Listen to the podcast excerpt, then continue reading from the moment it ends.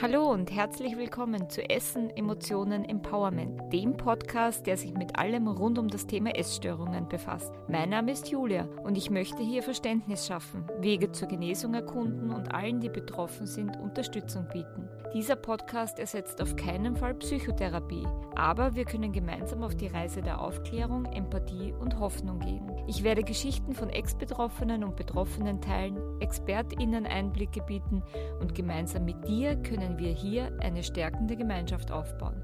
Ich freue mich, dass du da bist. Ja, herzlich willkommen zurück zu Essen, Emotionen, Empowerment. Ich freue mich riesig, dass du wieder dabei bist und würde sagen, lass uns einfach gleich mal mit der Folge loslegen. In der Vorbereitung habe ich ja wirklich sehr, sehr, sehr lange überlegt, mit welchem Thema ich inhaltlich in den Podcast starten will. Ich habe schon jetzt eine riesige Themensammlung, wo ich auch alle Ideen festgehalten habe, die ich hier im Podcast umsetzen will. Ich habe schon ganz viele Inputs zusammengeschrieben. Ich will über so viel mit dir sprechen, über so viel mit dir diskutieren. Äh, da ist es mir wirklich schwer gefallen, mich fürs erste Thema festzulegen. Ich habe dann auch im Freundeskreis und bei Bekannten nachgefragt und bin dann doch nach langem Hin und Her und Brainstorming relativ eindeutig bei einem Thema gelandet, und zwar dem Thema Früherkennung. Ich bin aus mehreren Gründen der Meinung, dass das ein gutes Einstiegsthema ist. Zum einen glaube ich, dass es, egal an welchem Punkt du gerade in deinem Leben stehst und warum du dich für diesen Podcast entschieden hast, ein sehr relevantes Thema ist. Egal, ob du jetzt bei dir selber Veränderungen feststellst und dir unsicher bist, ob das irgendwas zu bedeuten hat, oder du jemanden im bekannten, verwandten Freundeskreis hast, wo du merkst, irgendwas verändert sich da gerade, könnte das eventuell in Richtung Essstörung gehen. Oder du interessierst dich einfach nur so für das Thema und hörst dir den Podcast deswegen an. Ich glaube, egal was dich hierher geführt hat, das Thema Früherkennung ist ein ganz wichtiges. Zum anderen bin ich bei dem Thema gelandet, weil ich der Meinung bin, dass die heutige Zeit eine sehr schnelllebige ist und wir durch die Technologie und durch Social Media und all diese Dinge ganz vielen äußeren Einflüssen ausgesetzt sind, die uns immer wieder prägen und beeinflussen, ohne dass wir es merken und daraus Dinge entstehen, die manchmal nicht die besten für uns und unsere Entwicklung sind. Ich merke es ja bei mir selber, wenn ich so durch äh, Instagram schaue oder TikTok, dass es ja thematisch immer wieder Schwerpunkte gibt, dass es immer wieder Trends gibt, die sich so rauskristallisieren und dann für einen gewissen Zeitraum alles und jeden zu bombardieren damit. Und da ist immer ganz vorne mit dabei, ähm, sind Ernährungstipps, Fitness-Tipps, diese Lifestyle-Geschichten von wegen, ich habe jetzt das Nonplusultra, ich habe jetzt den einzig wahren Lebensstil gefunden und jeder, der den jetzt auch hat, ist toll und angesagt oder was auch immer. Äh, und da merke ich einfach, wie das unbewusst so beeinflusst, dass man sein eigenes Verhalten vielleicht in eine gewisse Richtung entwickelt, die man nicht sofort äh, erkennt. Und deswegen glaube ich, dass so eine gedankliche Auseinandersetzung mit dem Thema Früherkennung relevant ist, dass man vielleicht dann doch früher als später erkennt, uh, ich glaube, das ist jetzt nicht mehr gesund oder das ist jetzt nicht mehr das Beste für mich und mein Leben und dass dadurch vielleicht äh, dann doch gewisse Entwicklungen verhindert werden können oder zumindest rechtzeitig erkannt werden. Ich weiß ja nicht, was dir gerade durch den Kopf geht oder wie es dir mit den Worten geht, die ich jetzt einleitend gefunden habe. Ähm, ich merke nur in meinem Umfeld immer wieder, dass so Aussagen kommen wie, naja, das ist ja ein schleichender Prozess. Ich bin ja nicht von jetzt auf gleich auf einmal essgestört und kann das alles nicht mehr stoppen, weil ja, wenn ich da reinrutschen würde, dann würde ich das merken und dann kann ich ja nochmal die Notbremse ziehen. Ähm, ja, es ist ein schleichender Prozess und nein, niemand entscheidet sich bewusst dafür, okay, ich entwickle jetzt eine Essstörung. Ähm, das stimmt schon, aber auf der anderen Seite muss ich dir auch sagen, ähm, es entwickelt sich relativ schnell eine Eigendynamik, die sich dann auch nicht mehr so leicht stoppen lässt.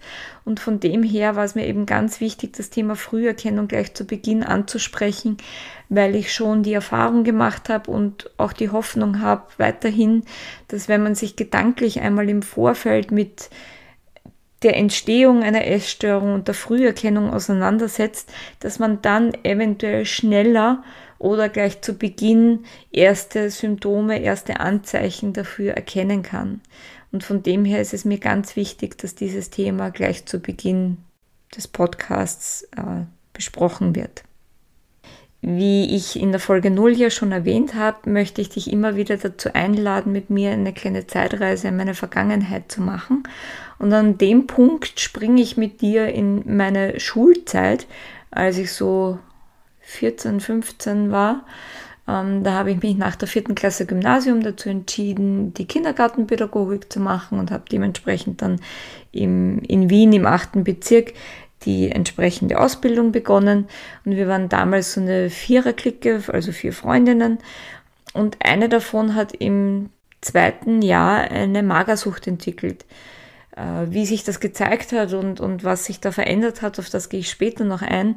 Äh, mir ist wichtig, dir jetzt nur zu erzählen, ähm, wir drei anderen waren damals so schockiert. Wir hatten keine Ahnung von dem Thema. Wir hatten noch nie was von Essstörungen gehört oder uns irgendwie damit auseinandergesetzt.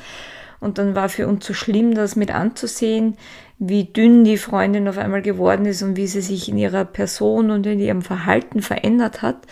Und ich kann mich noch gut daran erinnern, wir sind dann zu unserer Biologieprofessorin gegangen, haben mit ihr drüber geredet, weil wir uns natürlich Sorgen gemacht haben und äh, wissen wollten, ob wir der Freundin irgendwie helfen können. Und dann haben wir uns eben so gut es ging irgendwie Inputs geholt. Ähm, und es hat auch gut getan, mit jemandem drüber zu reden. Ähm, und ich kann mich noch gut daran erinnern, dass ich dann zu meiner damaligen besten Freundin, mit der ich ja zum Glück heute noch befreundet bin, ähm, gesagt habe, ha, ich esse viel zu gern, mir könnte das ja nie passieren. Tja, das war aber auch falsch gedacht, weil circa ein Jahr später, nachdem ich das gesagt habe, wurde ich dann zum ersten Mal selbst stationär mit einer Magersucht aufgenommen. Also was ich damit sagen will, ist das, dass obwohl ich ein abschreckendes Beispiel vor der Nase hatte, obwohl ich mir um diese Person irrsinnige Sorgen gemacht habe, obwohl wir uns damit auseinandergesetzt haben, was eine Essstörung ist und, und was das für Folgen haben kann und wie das aussehen kann. Ich habe es bei mir selbst nicht erkannt. Ich bin da reingerutscht, hatte parallel eine Freundin, um die ich mir Sorgen gemacht habe und habe es trotzdem bei mir nicht gesehen.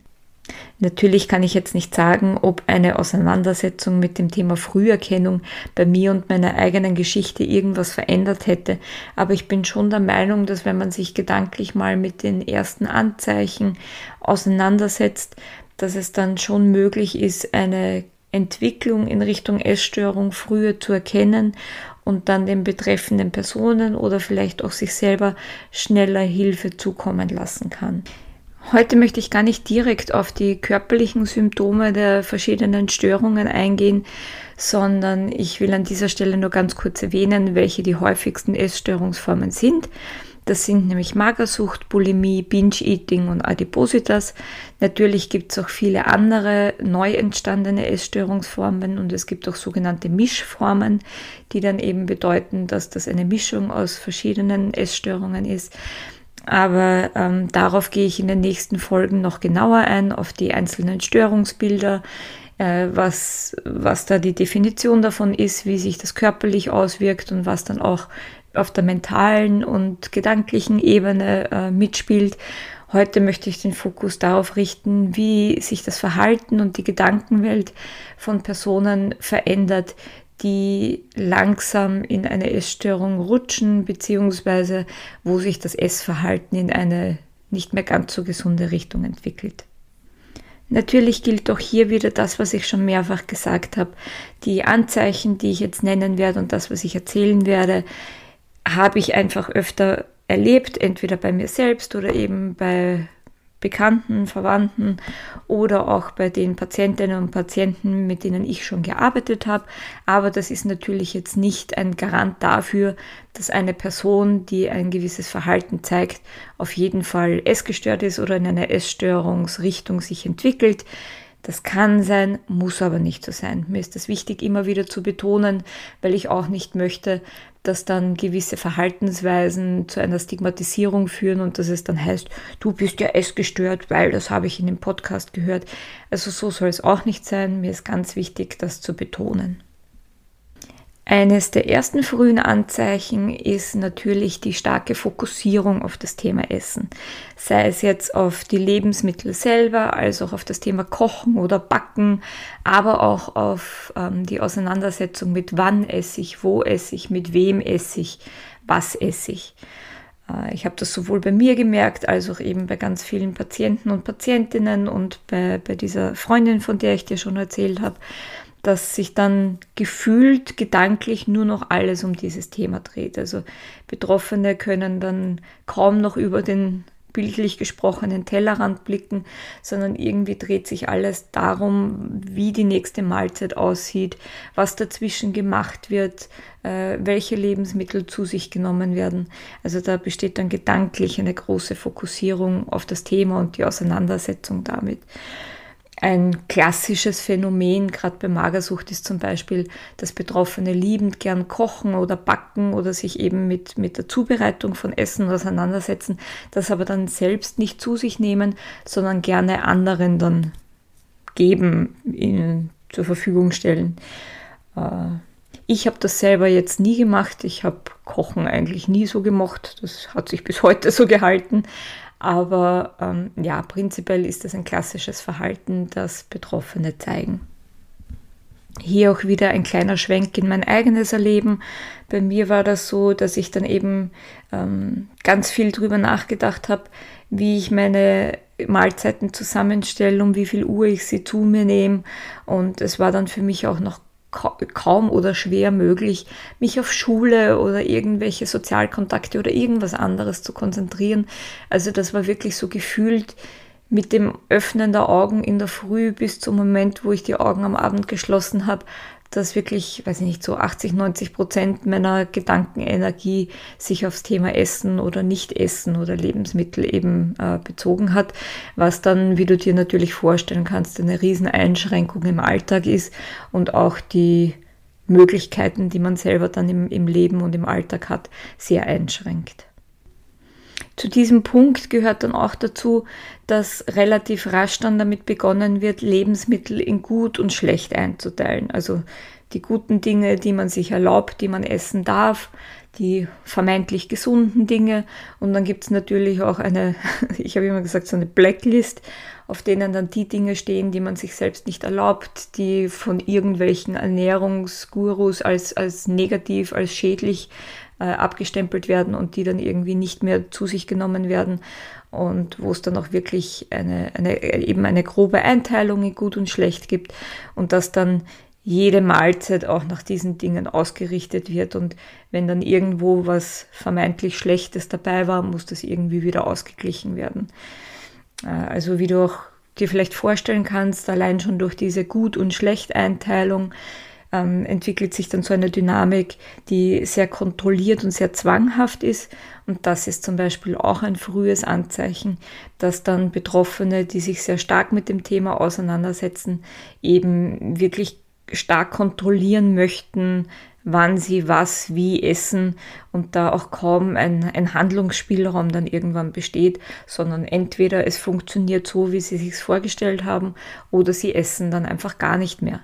Das war dann eben auch bei mir so. Ich hatte einen, ich habe mir in der Früh gedanklich einen Plan zurechtgelegt, was ich mir an dem Tag erlauben darf bzw. kann. Und der war wirklich genau durchgetaktet, nicht nur was die, die guten und schlechten Lebensmittel betroffen hat, sondern auch die Uhrzeit und eine Vorstellung davon, wie die wie das Essensritual aussehen soll oder mit wem ich essen möchte oder nicht essen möchte. Ähm, und wenn dann nur irgendwas nicht so funktioniert hat, bin ich wirklich auch sehr emotional geworden und konnte das dann nicht nehmen. Also wenn ich zum Beispiel mir vorgestellt habe, ich bin zum Mittag alleine und kann, weiß ich nicht, einen Salat essen und das hat sich dann nicht so ergeben, dann habe ich wirklich komplett auf die Mahlzeit verzichtet. Das war zum einen so ein, ein, würde ich jetzt im Nachhinein betrachtet so formulieren, ein, ein Trotzverhalten und so, nein, und das, das will ich so nicht und darum mache ich es nicht. Und zum anderen war das aber auch ein Stück weit schon so ein Mechanismus von Bestrafung. Ähm, ich kann zwar jetzt nicht genau sagen, wofür diese Bestrafung war, weil, weil ich selbst konnte ja manchmal nichts dafür, dass sich die Dinge anders ergeben haben, aber das war halt so eine, eine Strenge, die ich mit mir selbst hatte und die ich eben auch immer wieder bei Betroffenen gesehen habe. Dieses entweder es funktioniert so, wie ich das will, oder es funktioniert eben gar nicht. Das ist dieser starke Kontrollzwang, den dann Betroffene früher oder später aufbauen. Vor allem in erster Linie in Bezug auf Essen, Nicht-Essen, die Auswahl der Lebensmittel. Wenn du jetzt versuchst, dich in jemanden reinzuversetzen, der so eingeengt ist in seinem Denken und auch so stark auf, auf Kontrolle und, und äh, Ernährung fokussiert ist, kannst du dir vielleicht auch denken, dass Treffen mit Freunden, mit Familien, Feiern, Essen gehen, all diese sozialen Events für diese Menschen extrem stressig sind und auch mit ganz viel Anspannung verbunden sind. Denn in solchen Situationen, wie du ja von dir selber sicher kennst, wenn du zu einer Feier eingeladen wirst oder wenn du sagst, du gehst mit Freunden essen, hast du ja eigentlich nicht wirklich viel unter Kontrolle, was deine Ernährung betrifft. Also zum Beispiel, wenn, wie ich dann angefangen habe, krank zu werden oder in die Essstörung reinzurutschen, war es für mich ein Albtraum, ähm, gesagt zu bekommen, ah, wir feiern meinen Geburtstag und gehen dort oder dorthin essen. Ich meine, natürlich konnte ich mir dann vorher die Speisekarte ansehen, aber ich konnte weder kontrollieren, wie groß die Portionen sind, noch wie das Restaurant das zubereitet oder womöglich ähm, war dann das nicht mehr verfügbar, was ich essen wollte und das hat dann auch wieder Stress bedeutet. Also diese Situationen sind so mit Anspannung verknüpft und mit so einer inneren Unruhe, dass früher oder später diese Menschen anfangen, sich von ihren Sozialkontakten zurückzuziehen. Weil was mir zum Beispiel, bis ich selbst krank war, auch nicht bewusst war, ist, wie stark in unserem Kulturkreis soziale Events mit Nahrungsaufnahme verbunden sind. Also irgendwie gibt es ja kaum Situationen, wo du dich mit Freunden oder deiner Familie triffst, wo es nicht um Essen und Trinken geht. Also das war mir selber nie bewusst. Ich habe es dann erlebt und das ist aber auch ein Grund dafür, warum sich eben Betroffene oder, oder Menschen, die mit, der, mit dem Essen ein Thema haben, immer mehr sozial zurückziehen. Nicht, weil sie jetzt unfähig sind, sich mit Leuten zu treffen oder das auch nicht mehr wollen oder das plötzlich nicht mehr ihre Lieblingsmenschen sind. Das hat überhaupt nichts damit zu tun. Im Gegenteil, die Leute merken ja diesen sozialen Rückzug und das fällt ihnen auch schwer und es tut ihnen leid. Aber das ist im Prinzip dann wie eine Art Selbstschutz, weil bevor ich mich in Situationen begebe, die permanent stressig für mich sind und die mit, mit Anspannung verbunden sind und wo ich dann auch merke, dass ich sehr emotional werde, wenn etwas nicht so funktioniert, wie ich es gern hätte, ähm, da ziehe ich mich dann lieber zurück und setze mich irgendwann diesen Situationen nicht mehr aus. Und das ist zum Beispiel auch was ganz Schlimmes oder Schwieriges für, für Angehörige oder, oder Freunde, Bekannte, das hast du vielleicht aber auch schon bei jemandem gemerkt, der eine Ernährungsumstellung gemacht hat, dass dann irgendwann diese zwanglosen Treffen, wo man sagt, oh, gehen wir schnell was essen oder treffen uns auf ein Eis oder so, einfach nicht mehr möglich sind. Und diese soziale Isolation ist dann schon auch ein großes Problem für die Betroffenen selbst und auch fürs Umfeld. Ein weiteres Anzeichen ist dann auch das sogenannte restriktive Essen. Das bedeutet, es gibt dann, hm, wie soll ich sagen, Lebensmittel und Mahlzeiten, die sich für die Personen sicher anfühlen. Also da wissen sie, sie verkraften das mental, dass die, die Lebensmittel oder die Mahlzeiten entsprechen ihren eigenen zurechtgelegten Ernährungsregeln und sie verkraften das zu sich genommene auch körperlich gut. Und das ist dann etwas, was womöglich über Monate oder Jahre oder zumindest Wochen jeden Tag gegessen wird. Und das hat dann auch irgendwann wenig mit Geschmack zu tun, sondern da ist überwiegend, dass man sich mit diesem Lebensmittel, mit dieser Ernährung sicher fühlt. Es gab zum Beispiel bei mir eine Phase, da habe ich gearbeitet, ähm, Vollzeit schon und war noch relativ unsicher mit dem Essen. Also da war ich schon am Weg aus der Krankheit raus, aber trotzdem noch krank und irgendwie sehr unsicher mit mir und meinem Körper.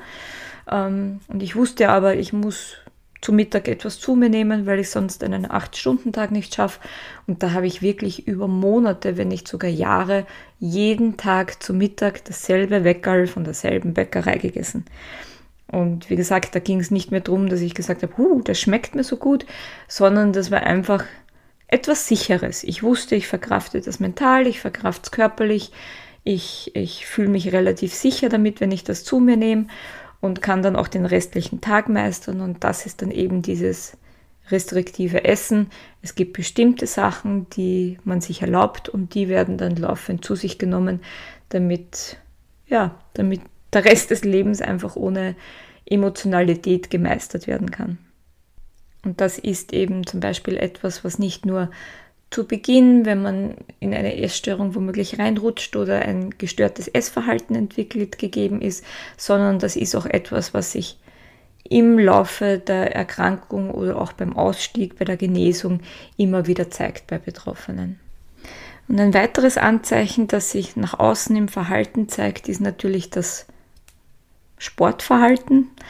Ähm, ich glaube, dass das, oder zumindest ist das mein Eindruck, dass das in der heutigen Zeit ein noch größeres Thema ist als zu meiner Zeit. Äh, zu meiner Zeit habe ich dann still und leise in meinem Kinderzimmer irgendwelche Übungen gemacht oder habe halt auf meine Art und Weise versucht, mich körperlich zu betätigen. Heute habe ich den Eindruck, dass das ein sehr großes Thema ist, dass schon in Teenagerjahren und dann bis ins hohe Alter hin das Thema Sport ein großes ist und eben auch auf Social Media und generell auf allen Plattformen irgendwie beworben wird. Und irgendwie ist man jetzt nur mehr in und cool, wenn man ins Fitnesscenter geht und dann gibt es auch immer wieder so Trends, welche Körperteile irgendwie größer sein sollen, kleiner sein sollen, trainierter sein sollen, weniger trainiert sein sollen. Also ich finde, das nimmt in der heutigen Zeit immer mehr zu. Und gerade bei Männern, um jetzt in Klischees zu sprechen, ist das eher ein Ausdruck von einem problembehafteten Essverhalten und einem problembehafteten Körpergefühl und einer Wahrnehmung, wenn dann der Sport immer mehr wird oder wenn über den Sport versucht wird, viel zu kompensieren. Aber das ist eben heute nicht nur bei Männern so, sondern wird auch bei Frauen immer mehr, dass sie dann auf der einen Seite sehr auf ihre Ernährung schauen auch diese Proteingeschichten, die ja jetzt sehr in sind. Jedes Lebensmittel gibt es gefühlt schon in High-Protein-Version oder in Low, Low Carb oder was auch immer. Ähm, also da, da spielt ja die ganze Industrie, die Ernährungsindustrie gleich mit. Äh, und auf der anderen Seite eben, wie viel Zeit investiere ich in Sport, wie intensiv betreibe ich das und wie restrict bin ich auch da dann wieder in meinem Verhalten und in meinem Denken und in dem, wie ich mein Leben gestalte. Ich habe vorhin schon erwähnt, dass ich auf die körperlichen Symptome gar nicht so eingehen mag, sondern das dann in den nächsten Folgen machen werde, wenn ich auf die einzelnen Störungsbilder konkreter eingehe.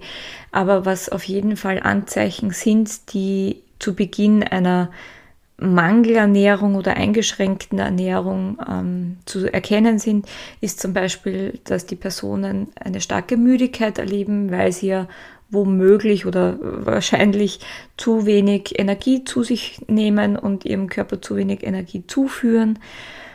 Das geht auch einher mit einem starken Kälteempfinden. Also da habe ich auch Personen erlebt, die ähm, im Hochsommer dann irgendwie Jacken anziehen müssen, weil, weil sich der Körper selbst nicht mehr richtig erwärmen kann, weil eben die Energie dazu fehlt. Und da sei, auch gleich gesagt, dass das nicht bedeuten muss, dass diese Person schon im starken Untergewicht ist. Da ist es dann natürlich nochmal verstärkt. Aber egal welches Körpergewicht eine Person hat, wenn zu wenig Energie zugeführt wird, wird der Körper unterkühlt und dann ist einem ständig kalt. Also das hat nichts mit dem Ausgangsgewicht zu tun. Denn da höre ich ja auch oft von wegen, ja, an mir ist eh genug dran. Das ist ein Blödsinn. Der Körper braucht trotzdem ein gewisses Maß an Energie und wenn er das nicht kriegt, dann reagiert er darauf. Und eine andere Art, wie er darauf reagiert, ist zum Beispiel mit Haarausfall und brüchigen Nägeln, weil die Haare und Fingernägel, Fußnägel, ähm, die sage ich mal, Körperteile sind, die als letztes mit Energie versorgt werden. Und zuerst versorgt der Körper, weil er ja ein sehr kluges Instrument ist, für das wir auch sehr dankbar sein können. Ähm, zuerst nimmt der Körper die Energie für die lebenswichtigen Organe und für die lebenswichtigen Funktionen her. Und wenn dann noch, sage ich mal, Energie übrig bleibt, steckt er sie in Haare und Fingernägel. Und wenn da eben keine Energie mehr da ist, dann kommen diese Teile zu kurz und dann hat das Folgen im Sinne von Haarausfall oder die Nägel brechen ständig ab und haben Flecken und werden so geriffelt. Das hast du vielleicht schon mal gesehen, auch wenn man Vitaminmangel hat. Also daran erkennt man dann auch die ersten Mangelerscheinungen.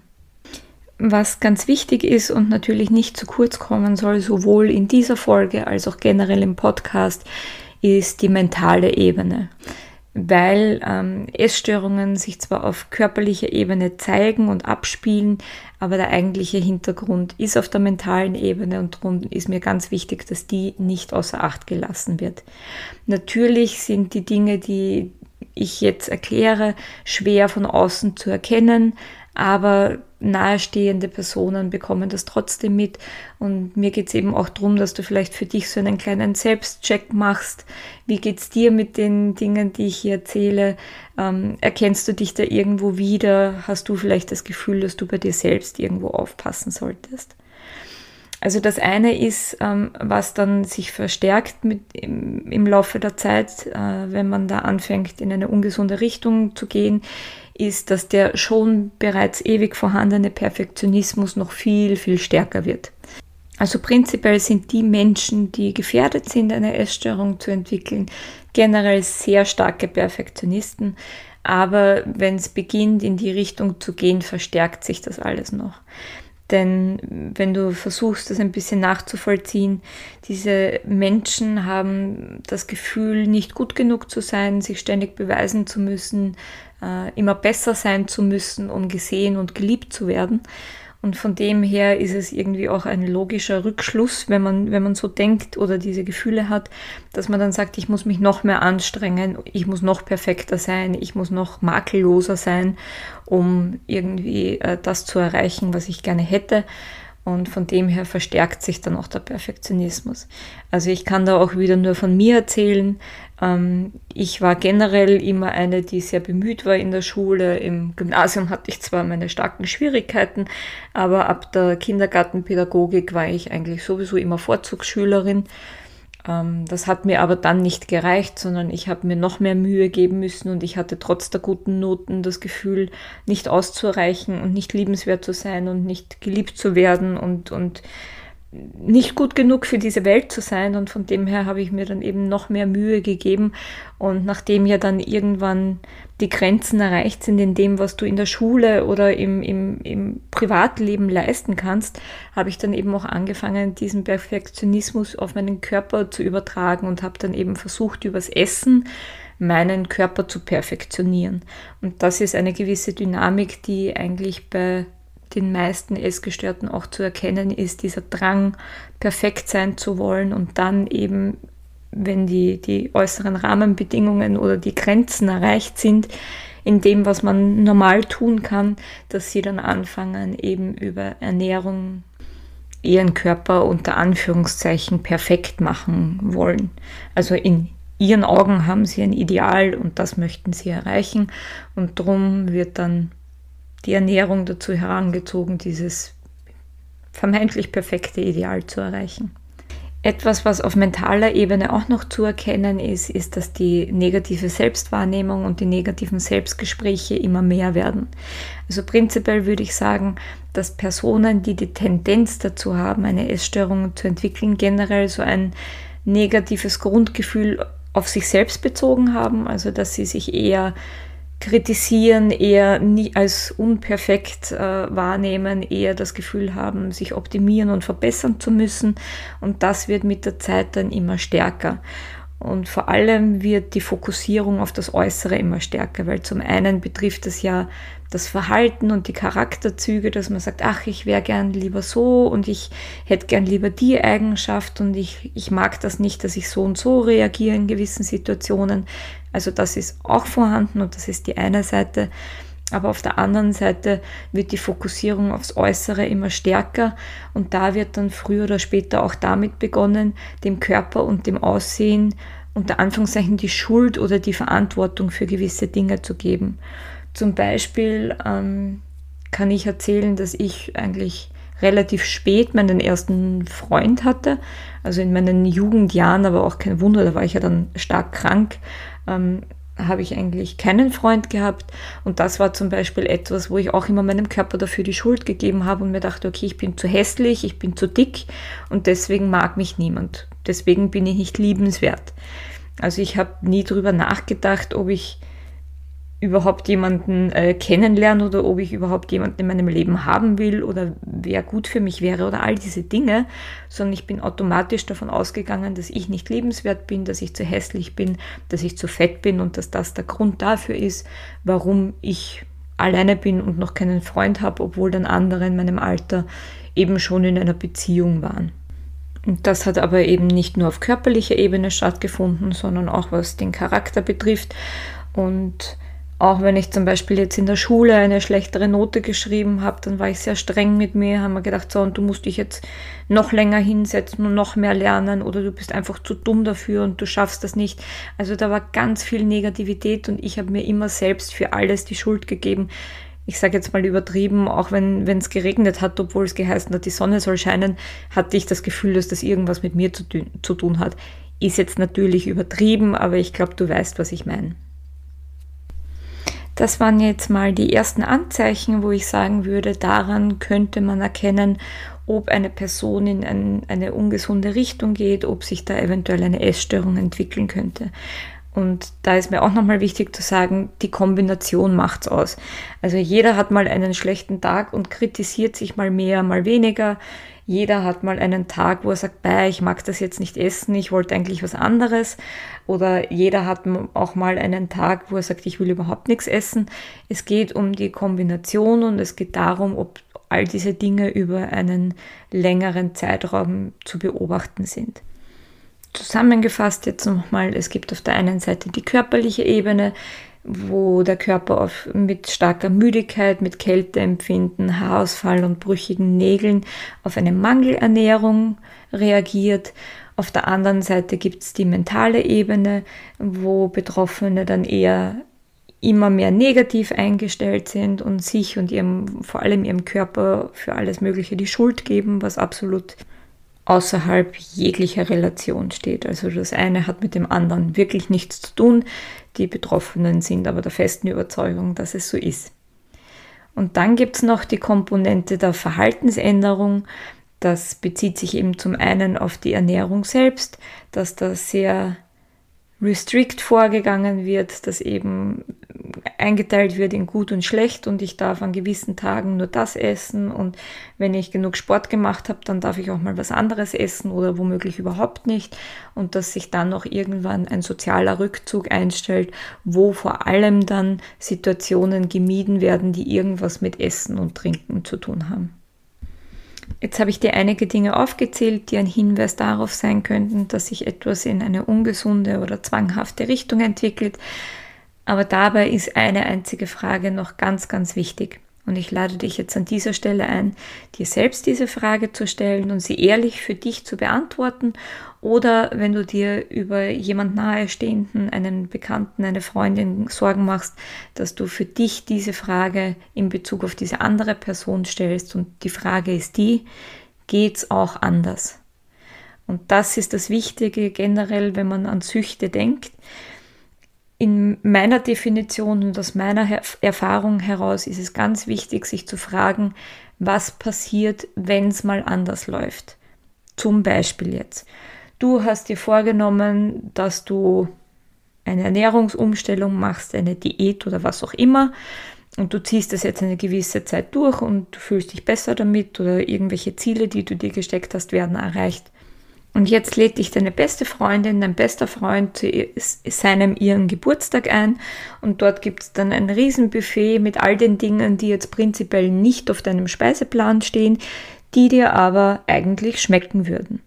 Und da ist jetzt die Frage, kannst du in dieser Situation auch loslassen und sagen, gut, ich esse jetzt mal die Dinge, die ich jetzt prinzipiell von meinem Speiseplan gestrichen habe, oder ist es etwas, was für dich überhaupt nicht geht? Und wenn du sagst, gut, äh, du kannst das in dem Moment und du genießt jetzt die Dinge, die da sind und vergisst jetzt mal für den Moment, in dem du auf der Feier bist, welche Ziele du dir gesteckt hast und du kehrst dann einfach am nächsten Tag wieder dazu zurück. Wie geht's dir, wenn du diese Ausnahme gemacht hast? Diese Fragen stelle ich gerne Menschen, die sich an mich wenden, mit denen ich über das Thema Essstörung spreche und die dann sagen, na, natürlich kann ich Ausnahmen machen und wenn, wenn ich zu einem Essen eingeladen werde, dann ist das überhaupt kein Problem. Und wenn ich dann aber genauer nachfrage oder wenn diese Leute mehr in sich gehen, stellen sie dann fest, na ja, nachher habe ich dann sowas wie ein schlechtes Gewissen oder ich denke mir dann, okay, war jetzt eine Ausnahme dafür, mache ich am nächsten Tag mehr Sport oder, oder ich gleiche das am nächsten Tag wieder durch meine Ernährung aus. Und das ist dann der Punkt, wo ich sage, es hat sich schon ein gewisser Zwang daraus entwickelt und das Thema Essen hat schon eine überdurchschnittliche Fokussierung und ein überdurchschnittliches Maß an Wichtigkeit im eigenen Leben eingenommen. Und da würde ich dann dazu raten, ein bisschen besser aufzupassen und vielleicht die eigenen Regeln ein Stück weit zu lockern, damit es eben nicht noch strenger und noch strikter wird. Ja, an sich war es das jetzt mit den Anzeichen der Früherkennung bei Essstörung. Ich hoffe, dass du damit was anfangen konntest. Mir ist es aber an der Stelle noch ein großes Anliegen, dir einen Tipp bzw. eine Bitte mit auf den Weg zu geben. Und diese Bitte betrifft jetzt weniger dich selbst, sondern deinen Umgang mit anderen. Und zwar den, dass wenn Menschen anfangen, über ihr Essverhalten Dinge zu kompensieren und sich dadurch aber auch körperlich verändern. Und meistens geht es ja dann in Richtung Gewichtsreduktion, ist mir ein ganz wichtiges Anliegen, dich zu bitten, kommentiere nie, und zwar wirklich nie, ungefragt die körperlichen Veränderungen deiner Mitmenschen, weil das kann dazu beitragen, dass sich eine beginnende Verhaltensänderung in Bezug auf Essen auch in eine Richtung der Essstörung entwickeln kann. Das ist jetzt vielleicht ein bisschen kryptisch formuliert, darum versuche ich es dir anhand meiner eigenen Geschichte äh, ein Stück zu verdeutlichen. Ich habe damals eben im Alter von 15, 16 im Sommer angefangen abzunehmen und habe dann bis zu Schulbeginn ein paar Kilo verloren. Und wie ich dann im September in die Schule zurückgekehrt bin, habe ich durchgehend von allen, die mir irgendwie begegnet sind, Rückmeldungen zu meinem Gewichtsverlust bekommen. Also alle haben mir gesagt, wie toll das nicht ist und wie, wie, wie groß ihre Hochachtung vor mir ist, dass ich so diszipliniert bin und eine Diät gemacht habe und da, da, da. Und da muss ich jetzt rückblickend sagen, dass diese extreme Aufmerksamkeit, dieses vermeintlich positive Feedback mich so gepusht hat, an, an diesem Thema dran zu bleiben, weil ich ja in meiner Gedankenwelt immer das Gefühl hatte, ich bin zu hässlich und zu dick und, und kann ja nichts und bin ja nichts. Und wie ich dann plötzlich diese ganze Aufmerksamkeit bekommen hat, hat mich das im wahrsten Sinne des Wortes ein Stückchen süchtig gemacht. Und deswegen bin ich dann, oder unter anderem bin ich dann deswegen auch mehr an dem Thema drangeblieben, weil ich mir gedacht habe, oder das war damals so mein, mein Empfinden, wenn ich da jetzt weitermache, dann finden die mich weiterhin toll und ich kriege ja jetzt schon Aufmerksamkeit. Wie ist es denn dann, wenn ich noch ein paar Kilo verliere? Und das hat sich dann relativ schnell bei mir in eine gewisse Eigendynamik entwickelt. Und von dem her, das ist jetzt nicht nur eine Erfindung von mir oder ein, eine Bitte von mir, sondern wird von allen Professionen, die sich irgendwie mit Essstörungen auseinandersetzen, ist das eine der obersten Anliegen, die wir haben. Bitte kommentiere nie die körperliche Veränderung von deinen Mitmenschen ungefragt. Natürlich, wenn dich jemand darauf anspricht und sagt, ha, fällt dir mir nichts auf oder was, was, was sagst du dazu, dass ich, weiß ich nicht, drei Kilo verloren habe, natürlich kannst du was sagen. Aber diese ungefragten Meinungen können bei deinem Gegenüber etwas auslösen, was du so gar nicht gemeint hast oder womit du aber auch nicht gerechnet hast wir alle wollen doch als die Menschen gesehen werden, die wir sind und für das, wofür wir stehen und was wir im Leben so tun. Und von dem her, glaube ich, wäre es für unser aller Leben entspannter, wenn wir uns weniger auf Äußerlichkeiten konzentrieren, sondern mehr darauf schauen, dass wir liebevoll und respektvoll miteinander umgehen und ja, uns wertschätzen für das, wer wir sind und nicht wie wir aussehen. Ja, das war's jetzt von meiner Seite.